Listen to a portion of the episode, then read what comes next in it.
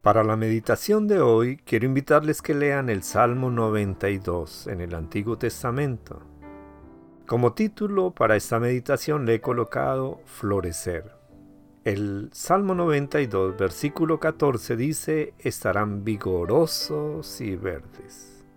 Ahora que acabo de cumplir años y leyendo el Salmo 92, el salmista comienza con un elogio a la alabanza. Y dice, bueno es alabarte, oh Señor. ¿Bueno para qué? Bueno para todos. A nuestra alma le hace inmensamente bien alejarse de la ansiedad mental y llenar las jornadas con alabanza expresada en oración. Recibir cada mañana elevando cánticos de gratitud porque Dios nos colma de alegría. Dios nos saca de las angustias y reemplaza nuestra tristeza con cánticos de gozo ante las obras de sus manos, dice el versículo 4. ¿Y cuál es esa obra? La que el Señor continuamente está haciendo en nosotros. Aquí hay una metáfora muy linda. El justo florecerá como la palmera, crecerá como cedro en el Líbano, plantados en la casa del Señor. En los atrios de nuestro Dios florecerán, aún en la vejez fructificarán, estarán vigorosos y verdes. Versículos 12 al 14.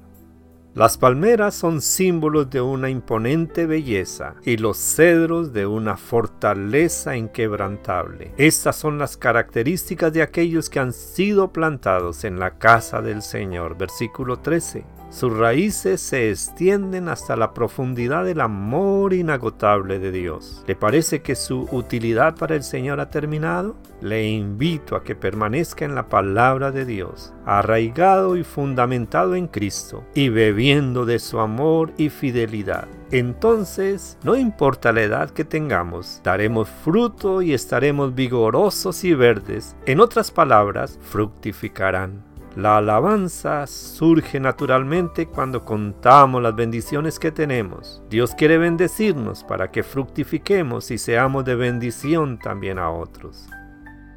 Les habló su hermano y amigo en Cristo, el pastor Juan López. Bendiciones a todos.